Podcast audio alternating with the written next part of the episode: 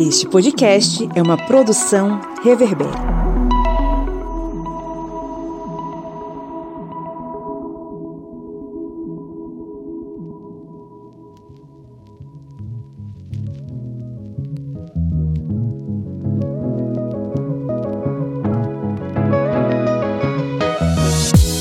Ouvintes, bem-vindos mais uma vez ao seu podcast sobre as ciências humanas, é o podcast do historiante. E com muita honra e muita alegria recebemos mais uma vez uma pessoa que agora já é de casa, já tem a chave do historiante, é o professor Gessé Souza. Olá, professor Gessé, tudo bom? Olá, como, como vai, meu querido? Eu tô com, é, é uma alegria muito grande estar tá, tá aqui mais uma vez com vocês. Seja muito bem-vindo mais uma vez. Eu já registrei no backstage, mas registrar aqui na gravação. Para nós é sempre uma honra recebê-lo. Nós que sempre acompanhamos e estudamos e lemos o seu trabalho, agora, né, tendo esse prazer de bater um papo com você. E na bancada, como sempre, eu tenho os meus colegas, a senhora Lídia Velon... Lídia Velônica, sou Cebolinha agora. Olá! A senhora Lídia Verônica. Oi, oi. Senhora Joyce Oliveira. E aí, gente? E o senhor Márcio Fabiano. Como vai? Como vão? Como estão? Como estáis? Hoje é dia de a gente falar sobre a classe média no espelho, obra fantástica e fundamental do professor Gessé Souza, para a compreensão dessa sociedade em que nós vivemos e a compreensão dessa classe tão fundamental para o balanço político da sociedade brasileira. Né? Mas não estou falando isso do ponto positivo, não. Vocês vão entender já já sobre o que nós vamos falar, mas antes vamos para os nossos recadinhos.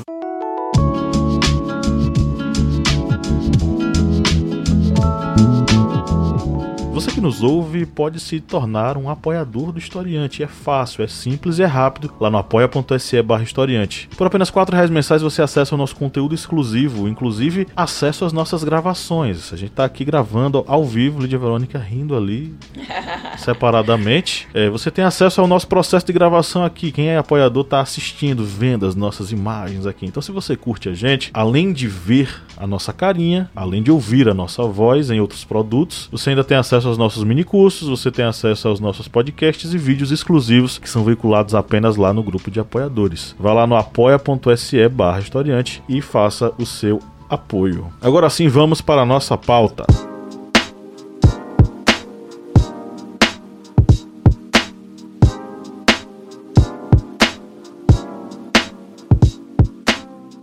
Estamos aqui hoje para a gente conversar, bater um papo sobre a obra A Classe Média no Espelho, mas claro, né? Conversar e ouvir e aprender muito com o professor Gessé Souza. professor Gessé que é graduado em Direito e mestre em Sociologia pela Universidade de Brasília, doutor em Sociologia pela Karl Ruppert Universität Heidelberg, na Alemanha, com pós-doutorado em Filosofia e Psicanálise na New School for Social Research, em Nova York, e livre-docente em Sociologia pela Universität Flensburg, na Alemanha. Ele escreveu como autor e organizador nada menos do que 27 livros livros, além de mais de 100 artigos e capítulos de livros em diversas línguas sobre teoria social, pensamento social brasileiro, estudos teóricos empíricos sobre desigualdade e classes sociais no Brasil contemporâneo. É hoje professor da Universidade Federal do ABC e mais recentemente publicou os livros A Tolice da Inteligência Brasileira em 2015 e Radiografia do Golpe em 2016, ambos pela editora Leia. Em 2017 publicou Inequality in Capitalist Societies pela editora Routledge, em coautoria com Boyk Haben e Surinder Jodhka, e o livro livro A Elite do Atraso da Escravidão Lava Jato, também pela editora Leia. Em 2018, ele publicou a obra que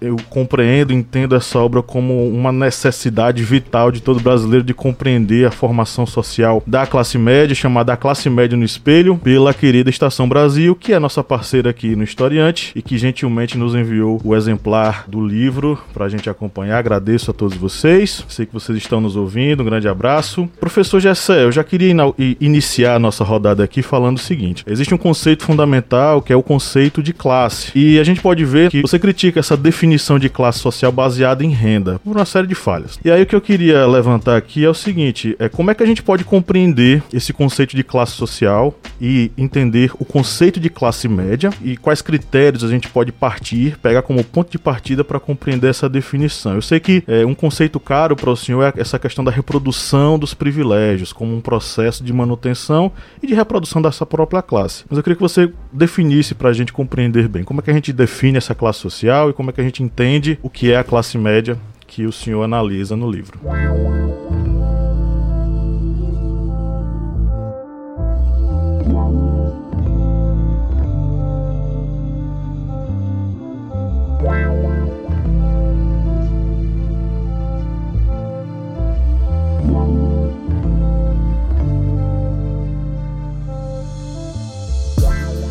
Essa é uma ótima questão, Pablo, porque aí a gente tem que ver o seguinte: a, é, veja bem, normalmente a gente não percebe, é, existe um processo de ocultação sobre o que é importante a gente compreender é, na vida social são os móveis do comportamento, né? É, só que os móveis do comportamento humano eles são morais, é, afetivos e morais. Né? Normalmente a gente imagina que esses móveis sejam, sejam econômicos. Né? É, o, o, que é errado, o que é, o que é superficial, o que é uma ocultação da verdade. E, obviamente, isso tem a ver com o processo de, é, de dominação. Né? Por exemplo, a definição liberal de classe a partir de renda, que é isso, né? que é, é ela serve para quê? Ela serve para tornar invisível todo o processo né, de formação é, da classe, desde a socialização familiar, passando pela é, socialização escolar, ou seja, todo o contexto de é, privilégios escondidos que estão é, nesse contexto. Né? Então, eu acho, obviamente, os fatores que a gente chama de econômico, porque não existe fator econômico enquanto tal. Né? Tudo que a gente é, denomina economia, etc., no fundo são é, formas é, é, é, é, petrificadas né, de relações sociais e morais, que a gente chama de econômico. Né? Entende? Quer dizer, e isso tem a ver com o processo de ocultação. Né? Processo de ocultação de como se dão, como se constrói essa, essa, essa enorme desigualdade social que depois vai ser expressa em termos econômicos, né? como, por exemplo, salários que são 100 vezes maiores do, do que outros, etc. A questão importante é, na classe é saber exatamente como se produz né? e como se legitima né? É, pessoas que vão ganhar 100 vezes mais do que as outras, entende?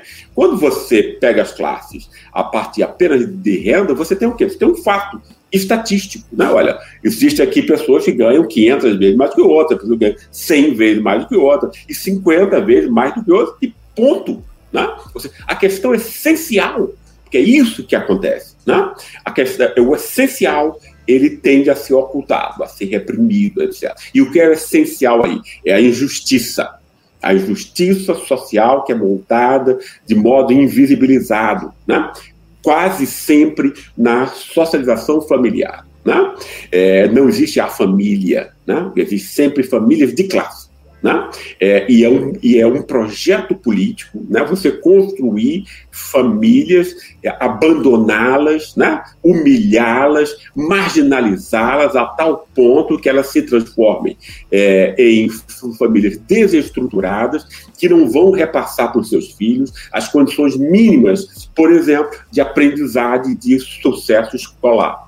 É e depois isso vai é, se transformar na vida adulta numa pessoa que vai ser é, analfabeta funcional, que vai ter que é, vender, portanto, a preço vil, não o seu conhecimento que ela incorporou é, durante a sua vida, mas a sua mera energia muscular vai ser uma classe de pessoas animalizadas, né? Não por culpa delas, obviamente, mas porque houve um processo, né, é, que evitou que essas pessoas fossem é, de qualquer modo incluídas. A minha tese no Brasil é que a gente tem golpe de Estado todas as vezes que há um processo, que há uma tentativa de inclusão das pessoas pobres e negras, né? Ou seja, a gente é uma mistura, quer dizer, e o que há, o conceito econômico de classe esconde né, exatamente como age o racismo de classe, o racismo de raça, para, né, de modo injusto, absurdo, né, retirar chances de vida à, à maior parte da é, população. Com o conceito econômico de classe, a gente não entende como isso funciona. Se torna completamente invisível. Essa questão sequer se põe. Ah, professor, aproveitar para dizer que eu gosto muito do seu trabalho. Eu usei né, na minha dissertação o racismo culturalista para explicar né, a ausência de história da África e quando ela está, ela é uma história estereotipada. Ah, legal. Você é socióloga? Eu sou historiadora. Ah, legal. Só que aí, como eu trabalho com história da África, a gente usa claro. outras disciplinas porque não, não, dá conta. A história não dá esse arcabouço teórico para a gente. Claro, claro. Mas eu estudo, é, para mim, a história é o principal elemento que eu Sim. utilizo em tudo que eu faço. É interessante mesmo que você usa a história, né? É, para falar sobre as, as, continuidades, né, as descontinuidades. Exato, porque não tem o que eu, o que eu, o que eu aprendi, por exemplo, especialmente quando você vai é, falar para um público mais amplo, você não pode falar conceitualmente, é teoria, né? A teoria é uma coisa só que é razoável, é só para para gente que foi montado dentro desse negócio para pegar, né? Mas para as pessoas isso é um negócio abstruso, né? Então você tem que pegar a, é a história, a história vai exemplificando Sim. É a teoria. Então isso é muito importante. Então, professor, eu trabalho na rede pública, né? É, uhum. Não São Luís, mas uma cidade próxima aqui. E aí eu, eu, eu, eu, li o seu livro e eu achei interessante né, o argumento que o senhor usa, e já até já citou na outra fala, é sobre essa reprodução dos privilégios né, baseado no acesso à educação. E aí eu penso muito na pensei muito na questão das desigualdades educacionais, né? Eu trabalho num contexto rural, né, que é mais problemático ainda, porque todas as soluções que eles têm nos dado é com acesso à internet. E as pessoas, os alunos não têm acesso, né, à internet, né? E aí a gente vê essa reprodução, né?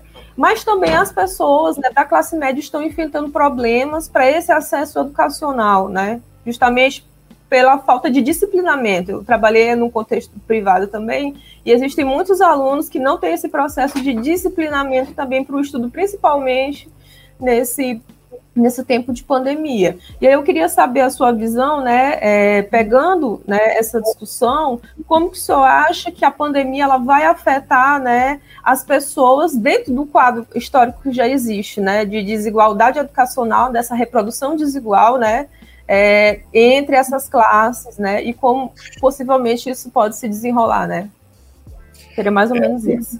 É, eu acho que a, que a pandemia só vai piorar a situação de, des, de desigualdade, ou seja, ela vai ter uma, ela vai, porque toda catástrofe e toda situação excepcional, ela, ela implica o quê? Ela implica numa maior competição ainda por recursos escassos, né? Então esses recursos escassos vão estar é, à, disposição de, que, de quem já, já, já tem o acesso ao poder e tal. E, por exemplo, no caso que você notou aí, a questão da internet. Né? Uma questão que eu achei que você tocou aí naquela questão da disciplina, etc. E tal, né? Isso é um ponto extremamente importante, que a gente quase nunca é, percebe, que eu só consegui perceber também depois de estudos empíricos disso, né? Ou seja, especialmente nos, nos estudos lá, no estudo que eu fiz sobre a ralé, né? Entre aspas, aqui, para é, de, é denunciar esse, esse abandono, né? E essa perseguição, esse projeto político de você montar uma classe de abandonados que você vai poder explorar, né?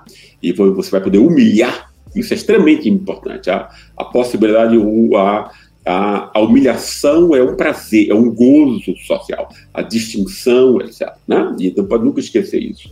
É, é que, é que há, existem pré-condições para a escola, para o aprendizado escolar. Né? Não é qualquer pessoa, não, não se nasce é, é, com as predisposições afetivas, emocionais, né? para que vão é, é possibilitar o aprendizado. Isso, para mim, é um tema extremamente é importante, porque, e aí você citou, tem gente na classe média que não tem. É verdade, né? Tem gente na classe, na classe média que não tem. Mas, é, é, normalmente, as coisas é, é, negativas, né? Quer dizer, não é, quer dizer, quando a gente fala de classe social, ela não abrange 100% é, das pessoas, obviamente, né? Mas elas abrangem, digamos aí, uns 80%, né? Então, 80, 70% da classe média, né? tende a receber de presente, ou seja, como um enorme privilégio invisível, que as pessoas tendem a perceber é, herança, né? como uma forma econômica. Ah, você recebeu o quê? Um apartamento, um carro, para isso não é a forma, inclusive não é a forma mais importante para a classe média. Né? É, o que a classe média recebe de presente né? são os pressupostos emocionais afetivos, né? É, ou seja, disciplina, autocontrole, uma educação que vai estar montada em cima disso, é, a, a, o pensamento prospectivo, que é a noção de futuro, né? sem é, ter o aprendizado emocional, que é por imitação dos, dos pais, né? Porque não é não adianta a mãe é, de, um, de um menino pobre dizer, olha, meu filho, a escola é a única é a única saída para você e tal, né? Porque a criança vai olhar e vai pensar, mamãe, mas você fez a escola e a escola não fez nenhuma diferença para você. Esse, esse que é o ponto. Né? Então, o, a, a, o mecanismo pedagógico ele é todo é, é exemplar. É, na, é, na, é o exemplo. Né? É muito pouco que a gente diz e muito que a gente faz, etc. Né? E ao ver, por exemplo, que os pais leem, que tem você, a criança vai tender a amar a leitura, ela ama os pais, né? ela vai tender a incorporar aquela dimensão como uma dimensão importante. Né? Ela vai tender a incorporar, por exemplo, né? É o futuro como mais importante do que o presente, né? que é exatamente o contrário das classes despossuídas, que são consumidas pelo aqui e agora. E se você não pensa o futuro como uma coisa, como uma dimensão mais importante do que, o, do que o presente, você não pode planejar a vida, você não pode calcular a vida. Você literalmente não tem futuro. Se você não pensa no futuro, você não tem futuro, né? Então isso vai, isso tudo vem o que vem de graça em quem nasce né, é numa família é, privilegiada nesse aspecto, que não é o aspecto econômico diretamente, embora, claro que tem aspectos que vão ter importância econômica nisso, porque vão ser essas famílias que vão poder, digamos assim, comprar o tempo livre do filho e dizer, olha, você só estuda agora. Né? Você pode até fracassar, que eu vou continuar ali apoiando. Isso é um enorme privilégio também.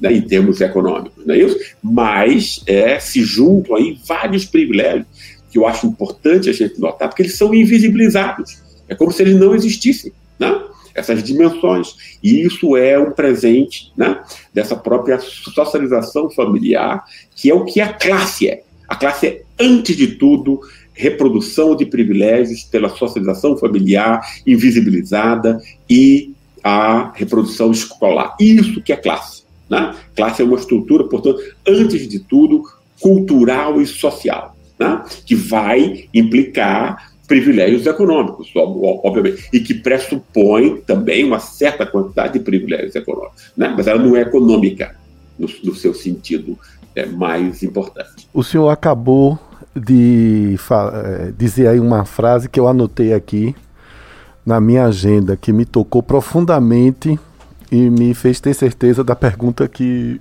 vou lhe fazer agora. O senhor disse aí para nossa colega Joyce, abre aspas, a humilhação é um prazer, é um gozo para a nossa sociedade. Professor, pouquíssimas vezes fiquei tão arrepiado com uma frase de um entrevistado nosso, porque isso me faz reforçar o meu questionamento, que é o seguinte: ontem, 258 milhões de votos fizeram uma personalidade é, da internet, a Carol Conká, sair do, do reality show da Globo Big Brother Brasil. Eu resolvi assistir o programa ontem para entender o porquê dessa mobilização nacional, cidadãos e cidadãs brasileiras, em torno da eliminação de uma moça que supostamente eu não vejo o programa, estava lá é, todo mundo torcendo para que ela saísse. Ela saiu com 99,17. Hoje pela manhã, antes de vir para cá e fazendo as anotações para a, aqui o nosso, o nosso podcast, eu, eu vi na, também nas redes sociais, inclusive deputados federais da esquerda torcendo, falando, vibrando com a saída dessa moça, que certamente vai enfrentar agora um dilúvio, já que é, ela vai encarar a realidade. Professor Gessé, a nossa classe média, e eu vou um pouco mais além, nós todos no Brasil, nós temos esse gozo pela humilhação, mas não conseguimos compreender que poderíamos utilizar essa força, por exemplo, para pressionar o Congresso a iniciar o impeachment de um presidente que está tendo o maior prazer em nos humilhar. Por que é que nós somos assim, professor Gessé? Essa é uma questão interessantíssima, essa questão mais importante de todas, eu acho. Né, esse tema sempre foi o tema que mais me interessou durante toda a minha durante toda a minha vida como, como pesquisador, né? Saber, é, ou seja, como se produz a dominação, como se produz a humilhação, né? Essa é a questão mais importante. E aí, veja bem, isso pode ser definido de vários modos. Tem a ver com processos de aprendizado é, não realizados por uma sociedade como a nossa. Né? É, por exemplo, se você mora num país como a Alemanha, onde eu estou agora, você tem o quê? Você tem uma redefinição. É claro que aqui tem distinção, é claro que tem humilhação, é claro que tem essa, essas coisas todas, mas tem uma quantidade é, extremamente menor. Né? E tem também o quê? Tem um orgulho das pessoas é, em ter universalizado essa noção de dignidade das pessoas. Ou seja, né? existe aqui uma. Por exemplo, a, a, a é, teve, uma, teve uma pesquisa que saiu aqui há pouco tempo atrás, é, onde o pessoal perguntou para os alemães qual era o principal aprendizado que eles tinham feito com a pandemia. E eu até me emociono toda vez que eu falo nisso, né, porque eu, eu desejaria que houvesse isso no nosso país, né? Quer dizer, mais de 60% das pessoas disseram que o que mais é, elas haviam aprendido era que é, na sociedade delas ninguém deixa ninguém na mão, né? Então você tem aí uma noção de é, respeito pelo outro que é universalizado. Né? Essa, é, você pode transformar isso em. É, nós todos temos necessidade de autoestima, de reconhecimento, etc. Mas a, a, a, existe aí duas formas que são muito distintas, né? Que é você pode ter essa autoestima e esse reconhecimento num processo, né? Onde existe uma, uma, uma universalização de um patamar mínimo, né? De dignidade, de é, é, de apreço ao, aos outros, né? É, ou você pode construir essas suas necessidades, necessidades contra os outros. Né? Ou seja, é, se distinguindo do, do, dos outros. E isso ser o motor mais, mais importante. Né? Eu acho que essa é uma, é uma distinção extremamente importante. Né? No nosso caso, no caso brasileiro, a doença do Brasil é exatamente essa. Né? Não é essa coisa de, é, de corrupção, isso é, uma, isso, é uma, isso é uma bobagem, isso é uma mentira que foi montada né? Entende? pela elite para manter o povo humilhado. Né? Quer dizer, para invisibilizar o roubo dessa elite. Ela diz que esse roubo é do Estado, da, da, da política, etc. Ou seja, ela estigmatiza o Estado, que é a única organização que pode se contrapor aos desmandos do mercado, né? estigmatiza a política e a soberania popular. É só para isso. Né? Agora, o que é a doença do é, Brasil verdadeiramente é exatamente o que a gente poderia chamar uma mistura de racismo de classe e racismo de raça. Né? Esse é o ponto é, fundamental. Né? Houve tentativas no é, Brasil de combater isso. A, a, talvez a, é a tentativa mais importante é a de Getúlio Vargas. Né? Getúlio não só é, tentou lançar as bases de um processo de industrialização, um processo de industrialização que implicava a inclusão de setores é, populares, né? especialmente de mestiços e negros. Né? E ele não ficou só nisso. Ele entrou no processo de valorização da cultura popular mestiça e negra né? que tinha a ver aí com as ideias aí de, é, de Gilberto Freire, que eu sei que é ambíguo, mas que nesse caso foi extremamente progressista, né? porque implicava o quê? Definir o povo como mestiço, como negro e dizer que isso não tem nenhum problema. Que essas pessoas podem ser incluídas, que essas pessoas têm que ter direitos, etc. Né? Então, não só direitos dessa classe é, trabalhadora é, mestiça, negra e, e, pobre, mas também valorização das suas expressões culturais, samba, futebol, é, forma de religiosidade afro, tudo isso foi um projeto político né, é, nessa época de Getúlio Vargas, que infelizmente não foi é, montado do mesmo modo né, quando Jango é, também é, foi é, golpeado por conta disso, e quando Lula e Dilma, que desenvolveram o processo de inclusão importante, também não mobilizaram é, a população é, na, na, forma é, cultural, é, política, etc., como Getúlio tinha tentado fazer. A elite se incomodou com essa intervenção de Getúlio. Inclusive, essa ideia de de patrimonialismo e corrupção, foi inventada para estigmatizar e criminalizar Getúlio Vargas, que representava o Estado e a política naquela época.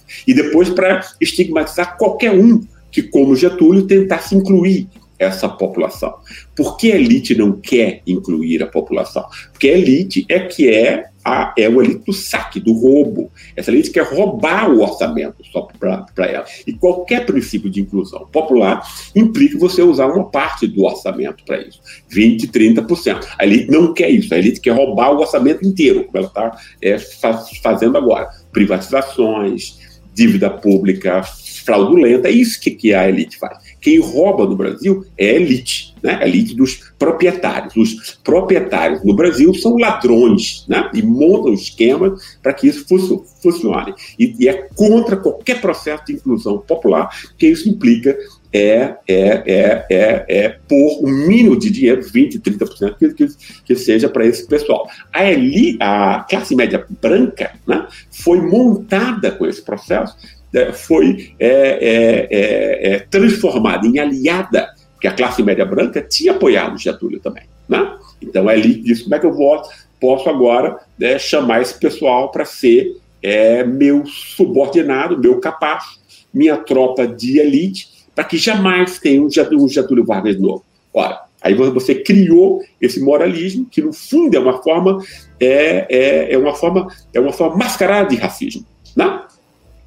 como Getúlio tinha tornado interdito o racismo aberto entre nós, não é que o racismo acabou com ele, obviamente não acabou. O afeto continua lá, você não acaba o racismo assim de uma hora para outra. Né? Mas ele conseguiu, inclusive, é, tornar que o racismo aberto fosse proibido, digamos assim, interditado. E para isso foi que as elites fizeram. As elites escravocratas, racistas, etc. Mas tiveram o quê? Montar um discurso né? é, que é, é, possibilita o racismo sem que você fale em raça. Qual é o discurso perfeito para isso? Você diz que o moralismo, né, você põe um moralismo, você transforma o racista, né, o canalha racista, porque o racista é um canalha, porque ele é covarde, ele, ele abandona e ele humilha o mais frágil, então quem faz isso é um canalha, não é isso? É, você transforma isso num ato moral. Você transforma o canalha racista num defensor da moralidade pública. Foi basicamente o que a, a, a, elite, seus intelectuais, que são os intelectuais dominantes até hoje, na direita e na esquerda ainda, que é impressionante, né? Entende? É, e que fez o quê? Que é, transformou a classe média também numa espécie de, é, de, seu, de, de, de sua tropa de choque. Essa classe média é branca, italiana, São Paulo e Sul, portuguesa no Rio e no resto do é, Brasil, ela é branca, né? E ela, e ela então se sente superior a, é, ao povo mestiço e negro e pobre, não é isso? É, e ela diz, olha, vocês votam em, é, em, em políticos corruptos, etc. Então vocês são é, seres humanos de menor valor, ou seja, o racismo é montado aí, né? É, e foi, e é exatamente esse esquema, um esquema né, que implica o quê? Que 20% das pessoas, a classe média, a classe média real, né, não essa bo, bo, é, bobagem de é, de nova classe média e a classe média a partir de renda, que não é, é uma bobagem, né? Ou seja, a classe média são privilégios e tal. E essa classe média do privilégio, a classe média da universidade, etc., é a classe média, isso não é mais do que 20% do é, Brasil. Então implica o quê? Implica uma dominação, primeiro, de uma elite, que é 0,01%, né? No máximo 200 mil pessoas que controlam toda é, a propriedade no é, Brasil, que rouba a sociedade inteira, a partir do Banco Central, juros é, é, é, extorsivos, etc., e que é uma exploração invisibilizada pela imprensa, que é também a boca dessa, dessa elite, e uma classe média branca que não quer competição pelos seus é, privilégios educacionais. Então você monta um bloco racista, né? porque o moralismo é uma forma, é uma forma de racismo, né? e que você vai humilhar essas pessoas a, par a partir disso, né? Então você vai querer o quê? Você vai querer reproduzir o escravo, como ele tinha antes. E antes e você não faz ninguém de escravo você não humilha. Né? Você tem que tirar a autoestima, você tem que acabar com autoconfiança. Você tem que, é, todos os dias, você tem que reduzir essas pessoas a nada, retirar a humanidade delas. Né? E, e esse processo continua é, sobre essa nova forma, sobre novas formas, agora com esse, com esse moralismo. Isso implica que a classe média pode explorar esse, o trabalho dessas pessoas a preço vil, por exemplo, nas suas casas, né? e estava pagando né, o, não só a empregada doméstica e a faxineira, mas o, é, o adolescente que passa 14 horas numa bicicleta entregando pizza quentinha. Isso é escravo. E, é, e esse é o aspecto principal. Né? Ou seja, você é, é e, e, quem humilha tem esse prazer. É, é, qual é o prazer de quem humilha? É o prazer de se sentir superior ao frágil. Né? Olha, eu sou, é, eu sou melhor do que você, eu sou mais forte do que você, né? Eu posso lhe, eu posso lhe obrigar a fazer coisas, eu posso lhe, posso abusar de você, né? Não só o abuso sexual, embora essa seja uma forma extremamente importante, né? Mas abuso de to todas as formas, né? Então, a humilhação numa sociedade como a nossa, ela tende a ser né, o sentimento que predomina, a distinção contra o outro, né, para humilhar o outro, inferiorizar o outro, e não a construção de um patamar de dignidade que todos possam participar. Porque você pode se orgulhar disso também. Né, como os alemães. Né? Você pode se orgulhar de que você tem uma sociedade em que todos são considerados como seres humanos. Né?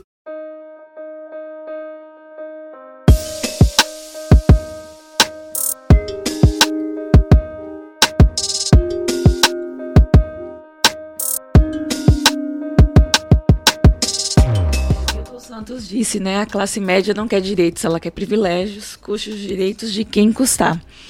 E na leitura que eu fiz do, da, da classe média no espelho, a gente pode ver exatamente essa questão da relativização dos direitos, né? Que, que basicamente é o que incomoda a classe média, é, é as classes mais inferiores terem acesso a esses direitos que eles têm como privilégios, né? E hoje, num país, é, é, digamos assim, bolsonarista, né? A gente está na era bolsonarista. A classe média está colhendo os frutos dessa perseguição aos direitos, né, das classes inferiores. É, a gente paga 105 reais num bujão de gás. A, a, a cesta básica está 654 reais. A carne está é, em uma média de 70 reais, né? Enfim a classe média ela se aperta, mas ela, ela, ela consegue sobreviver, digamos assim. E, mas quem te, quem está tentando realmente sobreviver são as classes inferiores, a, a, enfim. A, a classe média hoje, o senhor considera que ela está satisfeita com, com a conquista de, de, digamos assim, ter perseguido os direitos é, e mantido esses privilégios só nessa classe? Porque a classe média hoje se aperta, mas consegue estudar. Eles ainda têm essa, essa mentalidade que, que a, o estudo né, é importante, enfim. É um privilégio da classe média e eles consegui, estão conseguindo manter isso só na classe média. E hoje, é, o sonho do brasileiro há 10 anos atrás era um diploma.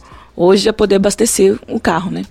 Então, assim, a classe média está satisfeita? O senhor acredita que a classe média está é, tá satisfeita com essa perseguição que fez até aqui?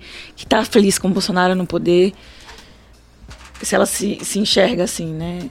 É. Agora, não, eu não acho que ela esteja, eu não acho que ela esteja satisfeita. Ela, ela também é, ela, ela, ela também é feita, ela também é feita, ela também é feita de imbecil pela elite. Basicamente é isso. Ou seja, ela é manipulada pela elite. Né? Ou seja, é, obviamente, né, a classe média se deu muitíssimo mal nesse, nesse, nesse processo inteiro. Então, é uma coisa que. É, e aí eu acho que qualquer forma de. É, de, de é, as forças de, de democráticas têm que compreender esse fenômeno e tem que conseguir, tentar conseguir a classe média para si. Né? Que, obviamente, esse, esse, é um, esse é um esquema em que, é, em que formas de manipulação pela imprensa, a imprensa no Brasil é uma grande manipulação. Né? ou seja, todos os órgãos de imprensa estão aí para invisibilizar a forma como a exploração se dá, etc. Né? Você não explica nada como se dá o saque financeiro, a classe média também é extremamente explorada por esse saque, né? mas não sabe disso. Ela imagina, como o povo inteiro, que o problema tem a ver com a corrupção política. Claro que a corrupção política tem que ser é, combatida. Ninguém é idiota para dizer que, que não é. É claro que é um crime. Né?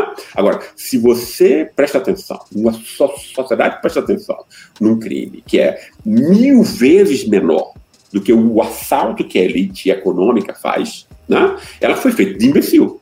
Né? Não, não, tem nenhuma outra, não, porque dinheiro é quantidade. Né? Então, é a quantidade do assalto que a elite faz é que tira a, o futuro das pessoas, né? que tira a educação, que tira a saúde. Isso tudo está sendo saqueado pela elite nacional e pela elite internacional. Né? O Brasil é dominado é, internacionalmente. Né? E eu fiz um livro para tentar criticar essa relação, e o povo brasileiro é tão escravo, mas tão escravo, né, que ninguém quis, quis sequer, ninguém, é, enfim, se impressionou com isso. Pessoal gosta de ser escravo dos americanos, né? Entende? Não, esse é tão bom senhor, eu quero servir a isso e tal. Né? E quando, quando você consegue escravizar um povo a esse, a esse ponto, você pode é, explorá-lo de modo infinito. Né? Então, o esquema de exploração ele é apenas para elite é, doméstica e a parte do, do leão, inclusive, para a elite internacional. A classe média, né, cada vez mais sofre com isso. Né?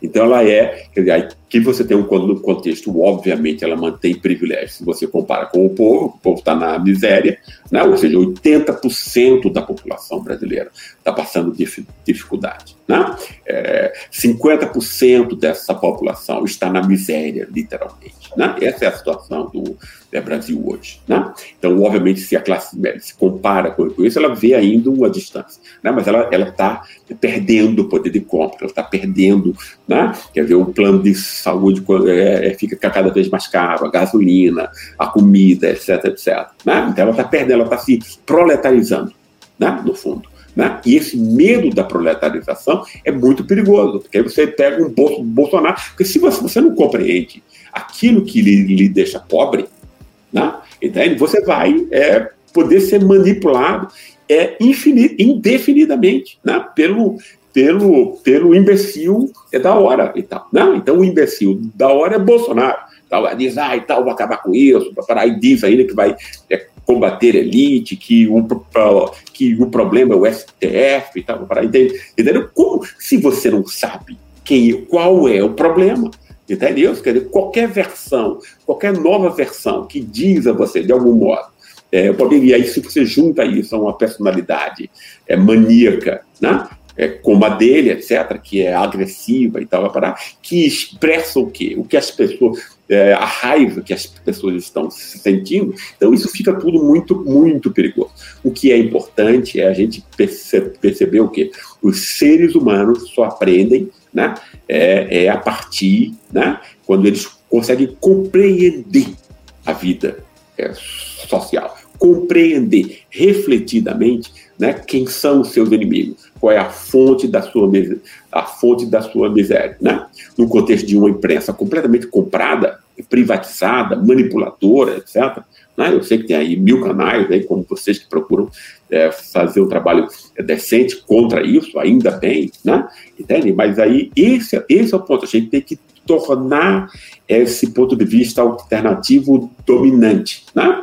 Entende? A gente tem que mudar muita coisa no é, Brasil. Na né? esquerda no Brasil tem que ser reformulada, tem que ser mudada e tudo. Ela, ela opera com conceitos que são extremamente é, elitistas e tal. Ela, é, eles próprios e tal. Nenhum desses é, processos são percebidos adequadamente pelas forças é, políticas, como deveria ser e tal, né? Então, é, é estratégias aí de dividir para conquistar né, é, é, o povo, etc., estão, estão sendo utilizadas agora de maneira industrial até. Né? São testados no, nos Estados Unidos e são remetidos pela colônia é, para a colônia americana aqui na América Latina e tal, para dividir o povo. Né? A classe média está no meio, no meio disso. Ou a gente é, torna possível que as pessoas compreendam Né? Quem é que lhes, lhes humilha, quem é que lhes tira, porque a classe média está ficando agora numa posição que é, é muito mais próxima ao povo, etc., né, do que era antes. Né? Exatamente por conta do, do, do, seu moralismo, etc. Né? É muito difícil você combater isso, porque as, as, pessoas pensam com essas categorias já há 100 anos, desde Vargas. Né? Isso tudo foi montado para criminalizar Vargas, né? com muito sucesso. Esse aqui é o ponto. Né? A esquerda re, é, repete essas bobagens o tempo inteiro. Né? Muita gente da esquerda acredita que o pro, problema do Brasil é a, é a corrupção política. Vamos dar só um exemplo é, a corrupção aí, que a Lava, que a Lava Jato, esse, essa máfia, né? como a gente está vendo agora, uma máfia de canalhas, né? não é isso que fez o golpe, todas as fraudes até, até agora, Bolsonaro é um filho da, é da Lava Jato, né? É, que recuperou o quê? Um ou dois é, bilhões aos cofres públicos. Vamos pensar só no roubo, é, no roubo é, que é lei, efetivamente, que é, a elite faz, que é a exportar desviar imposto. Isso é, isso é entende? Num país como no país europeu, isso da, da cadeia.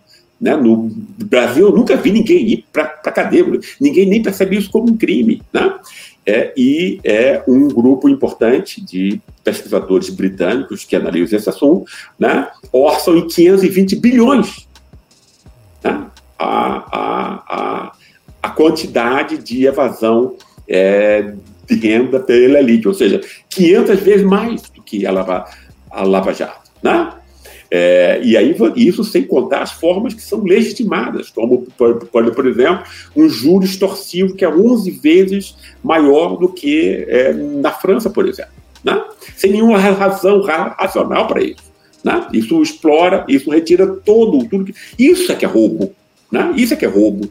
É a corrupção na, na, na política, você comparar e dinheiro é quantidade, eu repito, né? isso é um grão de areia, né? entende? No roubo que é que é que é o que é o verdadeiro que é que é a elite faz, né? Então se inventou uma é, um bode expiatório para invisibilizar o roubo da elite. A elite brasileira é uma elite ladrão, é isso que a gente precisa dizer. Né?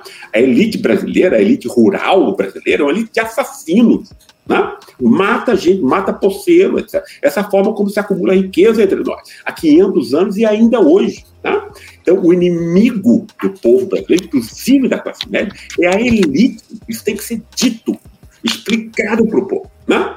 Então, esse é o ponto é que eu acho que a gente não vai conseguir mudar esse país enquanto isso não ficar claro na cabeça de todo brasileiro. Essa é a minha opinião. Está chegando os nossos momentos finais mas eu queria fazer uma pergunta, que é uma pergunta pedido. Vamos lá, eu na minha adolescência, na minha infância aqui no sertão baiano, ainda em muitas casas no interior, chegava, eu sempre via em casas de pessoas humildes, além das imagens de santos católicos, sempre tinha em algumas uma foto de Getúlio Vargas. Getúlio Vargas era o pai dos pobres. Lula foi o filho do Brasil. Jair Bolsonaro é o mito. O senhor acabou de dizer que nós somos uma sociedade que gostamos de ser escravizados ainda. O meu pedido é: não tem como o senhor falar aí com a Angela Merkel para ela ser a nossa Kaiser, já que a gente tem ainda esse complexo de vira-lata, professor Gessé? É, não, é, Márcio, eu acho que cada povo tem. É, é, a Alemanha também teve épocas muito difíceis na sua história, como a gente pensava. Né? É Agora, por, por exemplo, eu acho que é um exemplo, inclusive, para o é Brasil. Que foi que os, como foi que os alemães é, conseguiram superar a herança do nazismo? Né? Esse é, é o ponto. Né? Como foi isso? Né? Porque, primeiramente, os alemães, é, é, especialmente isso não foi de uma hora para de uma hora para outra. Eu vim estudar aqui na, na Alemanha uh, nos anos 80 e eu lembro dos meus amigos com 25, 26 anos, né, é, dizendo para mim, por exemplo, meu pai é um velho nazista, entendeu? Não? Então, eles diziam isso para mim, eu achava incrível. O filho diz isso do pai e tal. Entendeu? Mas se você não se assume como você é, se você não assume que você é racista, que é isso que um nazista é, antes de, de tudo, né? Você não consegue deixar de ser racista, entende? Nós todos somos em alguma medida, né? Entende? Quer dizer, só que é, tem gente que é muito mais, não é isso? É, quer dizer, você só consegue combater algo em você, consegue aprender, quando você reconhece que você é. Né? O Brasil nunca se reconheceu como sendo né, um país do racismo de classe, do racismo de raça, porque o racismo não é só de raça. Né? Isso é, uma, isso é outra, outro, outro engano. Existem formas de racismo, né, que são você também, é, quando você diz aí que uma pessoa não fala direito, então ela pode ser humilhada, você pode fazer piada com ela, isso é um racismo de, de classe. Né? Entende? Quer dizer, a classe tem a ver com essa. É, com, é, com, exato, exato, exato, exatamente com essa produção aí de pessoas é, que vão, é, no seu comportamento, espelhar uma certa forma de, ver o mundo e ser no mundo, né? E isso tá, isso tá, entende? Quando você, é, enfim, quando você é, ridiculariza é, pessoas que não tiveram acesso a ensino, né, a escola, etc, etc, que é o que a gente faz o tempo inteiro, no fundo, é, essas avaliações são, é, a, gente, a gente faz no dia a dia o tempo todo e tal. Né? Isso tem um racismo é, de classe é extremamente importante como uma fonte de, de humilhação. Então, ou a gente é, se percebe como uma sociedade racista, tanto de raça quanto de classe, e o racismo de raça no Brasil dá uma espécie de gramática, né, de gramática para que a gente entenda as relações de classe entre nós, porque as relações de classe são de muito difícil percepção. Claro, quando você inventa uma bobagem que classe é renda, as pessoas não vão conseguir compreender o que diabo é classe. Não é isso? Agora, é, é, é, como as relações de classe são invisíveis, estão amalgamadas com a raça entre nós, porque quem é branco está em cima e quem é negro está, está embaixo, né? Né? É, os excluídos e abandonados são quase todos negros, a classe média é inteiramente branca e a elite mais ainda. Não é isso? Então você vai ter o quê? Você tem aí uma, uma amálgama entre essas duas coisas, né? e é uma sociedade montada nisso. A, a sociedade brasileira é como se fosse o seguinte: você tem classe média e elite como se fosse belgas, os belgas, e o resto, os 80% mestiço e negro, é o Congo. É isso. Né? Quando a gente não compreender isso, e que essa mistura de racismo de classe e raça né, é a base da sociedade brasileira, não tem nada a ver com essa imbecilidade de corrupção né, no Estado, embora ela exista, obviamente, ninguém é idiota aqui de dizer é que, ela não existe que você não, não tem que combater, é óbvio, ninguém é imbecil, não é isso? Mas que é, é imbecil, é imbecilizado, porque ninguém nasce imbecil, mas a gente pode, pode ser imbecilizado, né? Eu já fui feito de de, de imbecil pela Veja, pela Rede Globo, quem não foi, não é isso? Então a gente pode ser sempre imbe, é, imbecilizado, você imbeciliza uma sociedade como um todo, você diz que a culpa e que toda a impossibilidade de desenvolvimento tem a ver com a corrupção no Estado e na, e na política. Esse é o tema. Esse é o grande tema. Essa é a grande mentira. Tá? A gente tem que se livrar dessa mentira né? e encarar a verdade que é a do racismo. Né? Isso é aprendizado. Isso é aprendizado. As sociedades podem aprender do mesmo modo que o indivíduo, mas tem que ter a coragem de se assumir como se é. Se a gente não assume quem a gente é, né? na nossa vulnerabilidade, na nossa incompletitude, então a gente não vai mudar nunca. Né? Nem como gente, nem como indivíduo, nem como sociedade. Os alemães conseguiram mudar e tem uma sociedade muito bonita hoje em dia, né? porque, eles, porque eles assumiram: nós somos fascistas, nós somos racistas, nós somos nazistas. Como é que a gente pode deixar de ser? Pronto, esse é o projeto da Alemanha há 50 anos. Né? É, quer dizer, mais do que isso, há 70 anos já. Né? E é, está dando muito, muito certo. Mas existe o que? Todo dia. É vigilância todo dia todo dia eu vejo, tem três, quatro documentários nas TVs aqui é, públicas, que é um ponto extremamente importante. Tem que ter TV pública de qualidade, né? entende? Pra, e não essas, essas, essas é, coisas horrorosas e lixos que, que a gente tem entre nós. Né? Entende? Quer dizer, você vê o que? Todo dia tem documentário, todo dia tem filme, todo dia tem crítica.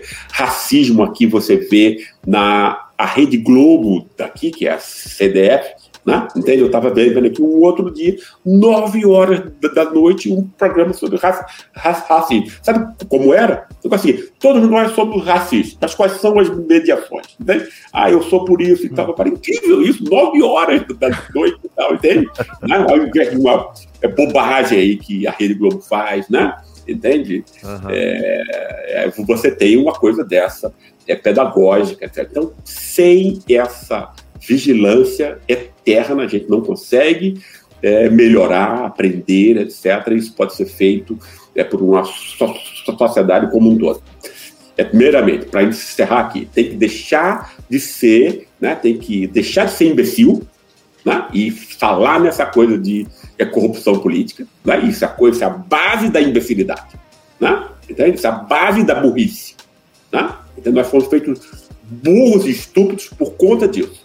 Né? É claro que você tem que é, combater isso, meu Deus, mas isso não pode ser um projeto. Né? Óbvio que você tem, tem que não ser corrupto, mas isso é a mesma, a mesma coisa que você dizer, ah, você tem que escovar os dentes, você tem que ser uma obviedade. Isso não, não pode ser um projeto político. Né?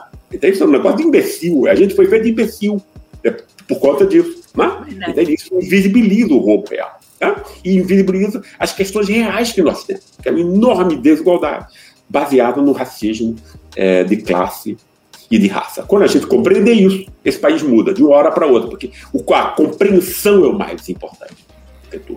Toda revolução tem que ser de consciência, ou ela não dura 24 horas. Né?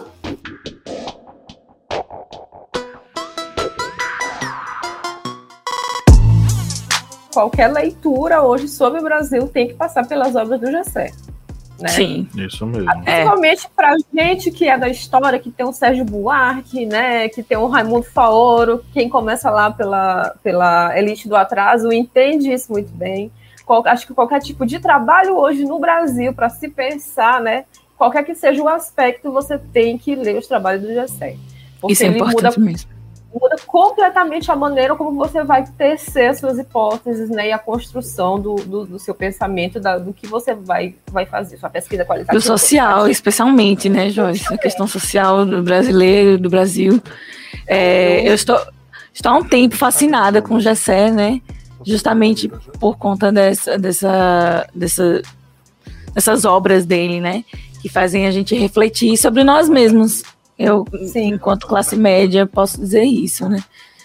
Então, e, tá. e isso que ele falou no programa sobre a questão do, da corrupção, que eu vi ele em outros momentos falando sobre que a classe média é lacaio da, da elite, né? Na verdade, a corrupção ela se concentra na elite. E dizer que a corrupção está na política é, na verdade, uma forma de manobrar a visão né, de justiça e, e relativizar a questão uhum. da justiça para nós, brasileiros mercado, médios. Né? O mercado, né? É, e aí, Sim, é, eu, é isso que eu acho muito interessante no GSE, é ele Deus desmistificar, mercado, né? desmistificar a, o, o, as, a, as classes sociais no Brasil por questões financeiras, né?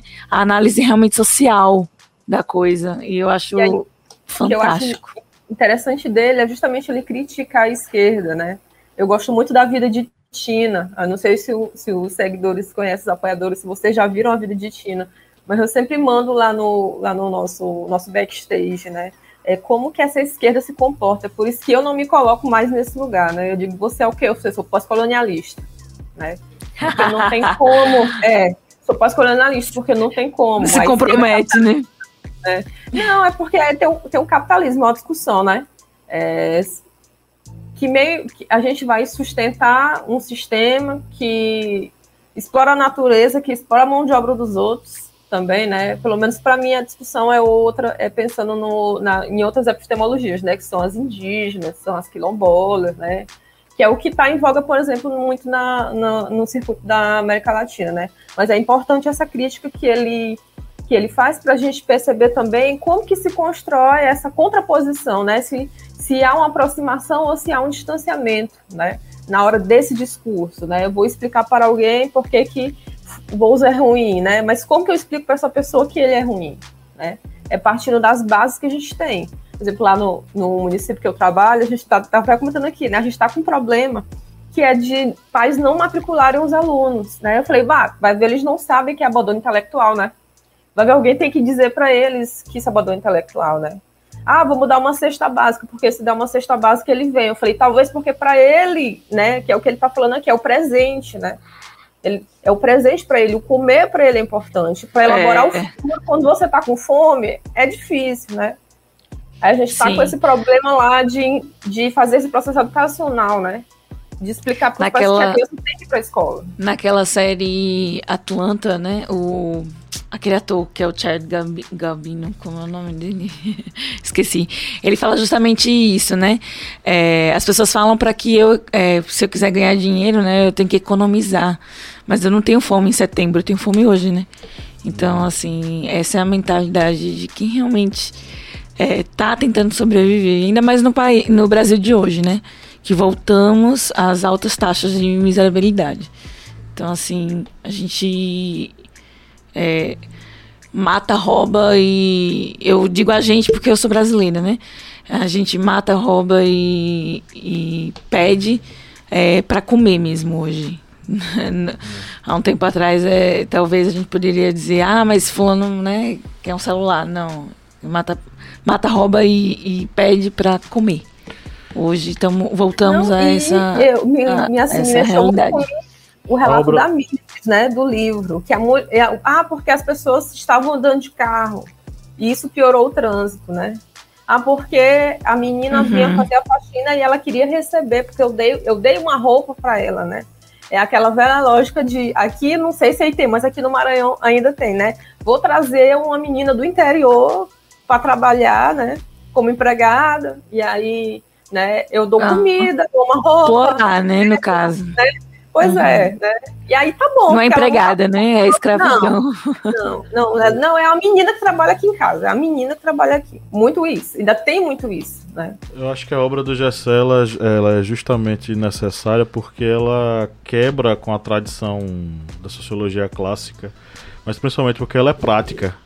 Ela trabalha com questões práticas, com respostas práticas e com observações práticas de acordo com a realidade. Ele não tergivergiza, ele não. Por exemplo, ele fala sobre essa questão do, do escrever rebuscado nos dois livros, né? Uhum. É, dizendo que o. É, porque ele diz que o, o, essa coisa de fazer é, essas verborragias está mais ligada a essa coisa da, do sentimento elitista. Elitista, né? Em relação ao leitor, e o cara se encastela e tudo mais. Aí ele diz: não, o seguinte, a gente tem que analisar de acordo com a realidade e botar para é, tem que ser acessível. Colocar o conceito prático de acordo com aquilo, de acordo com a necessidade que a gente precisa naquele determinado momento. O, o Márcio queria falar uma coisa para Joyce. Fale, Márcio. Não, é, na verdade não é para Joyce, já que continuamos a conversa, é para todos, né? Eu gostei muito desse, dessa fala de Gessé. E para mim, Gessé é um, é um outsider, né? Ele está correndo por fora, ele está brigando por fora, porque é, ele toca em feridas incríveis, quer dizer, em feridas muito abertas, né? A imprensa, a, o paternalismo, a, a corrupção, que na verdade não é o cerne principal da nossa tragédia brasileira, né? E é, concordo com você, Joyce, quando ele aponta a ferida para a esquerda brasileira, que precisa se reinventar, né? ah, nesse sentido também para poder convencer, conquistar, como você está tentando fazer aí nos seus estudos, nos seus projetos é, aí no interior. É, como é que você consegue conquistar? A, a, tem uma banda chamada, uma banda pernambucana chamada Cascabulho. É uma banda bem interessante que ela tem um CD cujo título é Fome da Dor de Cabeça. Se a gente não consegue resolver a fome, como pensar no futuro, né? E o resto é como ele falou, é um eterno gozo em humilhar a nós mesmos. Sem dúvida. E essa coisa da própria da própria formação da classe média enquanto uma casta mediana, mas que não tem qualquer interesse de se relacionar com a classe trabalhadora. A classe média entende é, Principalmente aí você vai ter altos funcionários, é, políticos, é, a própria grande mídia, eles não se entendem como classe trabalhadora. Eles têm ódio dessa classe trabalhadora e eles miram para cima. E o Gessé coloca lá no livro que a classe alta, ela a classe média alta, ela se enxerga europeia. A classe média média, ela se enxerga classe alta. E a classe trabalhadora acha que é classe média. Ou seja, nessa brincadeira ninguém é classe trabalhadora. Todo mundo é classe média. Nessa construção do mito, existe uma fantasia construída que o trabalhador, alienado da realidade e das as representações simbólicas de poder que fazem com que ele seja inferiorizado, ele se enxerga não como classe trabalhadora, mas como uma classe média é, com certo poder, porque ele tem poder aquisitivo para saciar seus desejos. Comprar uma coisa para saciar sua, sua necessidade é, né? de questão material. E aí você, saciando essa questão da, da, materia, da, da materialidade social, é, você. Ah não, eu tô, tô, comprando aqui minha TV, eu tô tranquilo, ó. Tô, comprei meu carro, comprei minha TV, então eu tô de boa. Sacia a necessidade, o desejo, e isso faz com que ele tenha a sensação de que ele faz parte de algo muito maior do que ele está inserido. É aquela questão do, do, na verdade, dos direitos e privilégios, né? É, quando um direito é alcançado, é, que antes não era visto como é, direito, né, ou acessível a, a, popula as, populações de ponta, né? É, eles entendem como privilégios, né? Todo mundo, então, inclusive é direito fundamental, né? Está na nossa Constituição. Todo mundo tem direito a, a estudo, a lazer, a, a moradia, né? E aí, é, mas as pessoas só conseguem ver isso na classe média. Classe média que tem moradia, estabilidade, né? Para poder ter um carro, a estabilidade para poder ter o lazer, a estabilidade para para estudar. E aí, quando as, as classes é, inferiores alcançam esses direitos, elas entendem como privilégio. Opa, tô estudando, né? Opa, tem um dinheirinho a mais aqui para um lazer. Opa, então, assim, é, opa, tem uma casa própria, né? Então, eles entendem isso como privilégio. É, pri, é, privilégios, né? E não, na verdade, direitos que, que é universal, né? É direito de todos. E, e eu acho que essa essa, essa mentalidade vem também da, da, da, questão do, da política, essa parte da política que é, dá ao povo essa sensação de que o mínimo é o máximo. Eles estão ganhando o máximo, né? Os direitos, enfim. Assim, eu, eu como perdi, eu sou historiadora, né? Eu aposto muito na, no que eu faço mas no sentido de, né, como eu trabalho com história da África e hoje estou trabalhando com história afrodiaspórica, mas eu aprendi uma coisa que é muito importante que vem de lá, né? É, tem tem o, o, o, Sankofa, né, que é aquele pássaro que olha para trás, que é o ideograma dos Acães, né? Se você sabe de onde você veio, né? Eu penso muito sobre isso, né? É, se você sabe de onde você veio, se você não perdeu, né, o que a gente chama aí de uma origem, você sabe é, se posicionar. Então, assim, eu tenho os meus privilégios, mas eu reconheço que há 50 anos minha mãe estava na beira do rio, né? Catando peixe para comer, porque ela era dessa, dessa classe empobrecida pela ditadura. A minha avó quebrava coco, né? Então eu tenho privilégios dentro da minha família, porque a minha, minha família me ensinou, né, que eu tinha que estudar, que isso era o melhor para mim, né? Só que isso não tira de mim o percurso histórico que a minha família fez, né? para que eu pudesse estar aqui. Meu namorado ele trabalhou um tempo Sim. numa escola que tem aqui, que é, o, é, o, é um IEMA, né, que é um IFMA do Estado, e o pessoal achava, né, que ah, o meu filho vai fazer um curso técnico e ele vai ter uma vida melhor, né? Filho do pescador. Aí o pessoal, ah, mas é porque é o filho do pescador. Eu falei, o problema não é ser pescador, o problema é ser pescador no Brasil, né? É esse que é o problema. Uhum. Talvez ser é. pescador em outro país seja melhor, mas é como a gente trata essas profissões, né? Aqui. E aí, quando você, pelo menos na minha perspectiva, né? E é a questão que mais perguntou é se dispor mesmo. Eu sou a pessoa que eu me disponho, né? A, inclusive de não ir para os lugares, às vezes, porque eu vou falar essas coisas e as pessoas não gostam, né? Olha, não pode fazer isso, isso não é legal, olha a coerência, né? E a gente se dispor a ser uma pessoa melhor, né? A tratar as pessoas bem, né? E aí tem muito isso de você tratar mal o, a pessoa, porque ele é um porteiro, porque ele é, é, é, é a, o menino, é o flanelinha, né?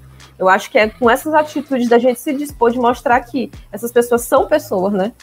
Que elas não são animais, que a, a gente vai construindo um, a esperança, porque no fundo o que a gente só tem é isso, né?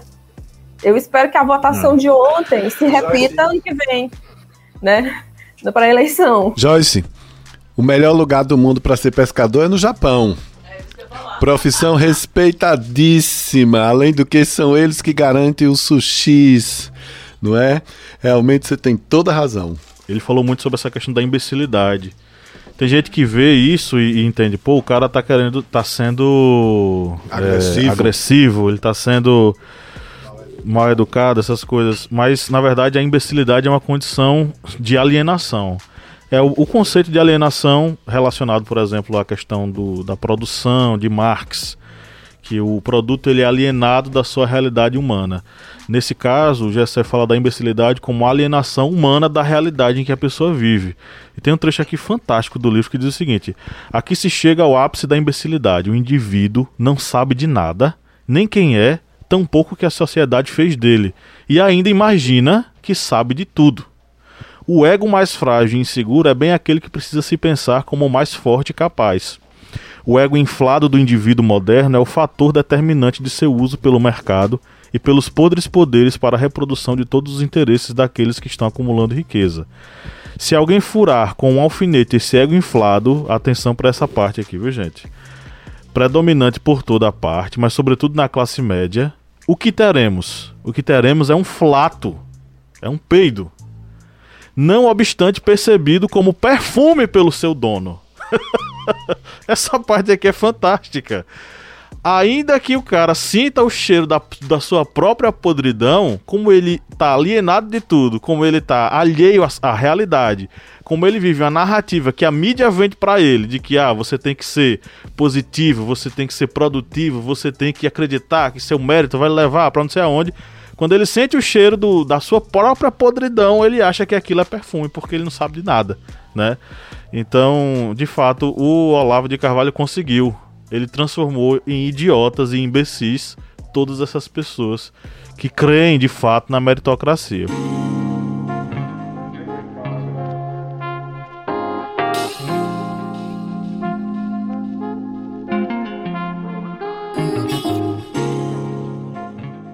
Ok, professor, mais uma vez recebemos aqui uma aula privilegiada é, e tivemos o grande prazer de participação. Foi um prazer inenarrável mais uma vez contar com sua presença aqui e abro né, o convite para que o senhor retorne outras vezes aqui para a gente conversar mais e debater mais esses conceitos tão urgentes e necessários é, para o Brasil e principalmente eu acho que poderia, a gente poderia pensar inclusive num programa é, mais político né, e voltado para essa análise desse bolsonarismo hoje e quais são os meios para combater esse bolsonarismo. Mas aí fica mais para frente, professor. Muito obrigado é, pela sua presença aqui, viu? Um abraço um grande para vocês e um abraço para os nossos amigos aí ouvintes. Tá? Um grande abraço, né? E vamos e vamos combater o que realmente precisa ser combatido, né? E vamos é, nos tornar mais inteligentes para saber quem é o nosso inimigo. Grande abraço. Até mais. Vielen Dank. Grande abraço, professor. Dankeschön. Então é isso, pessoal. Foi um prazer enorme estar aqui com vocês nessa gravação. É, nessa gravação toda especial com o Gessé Souza. E no 3 vamos dar o nosso tchau tradicional. Um, dois, três. Tchau. Tchau.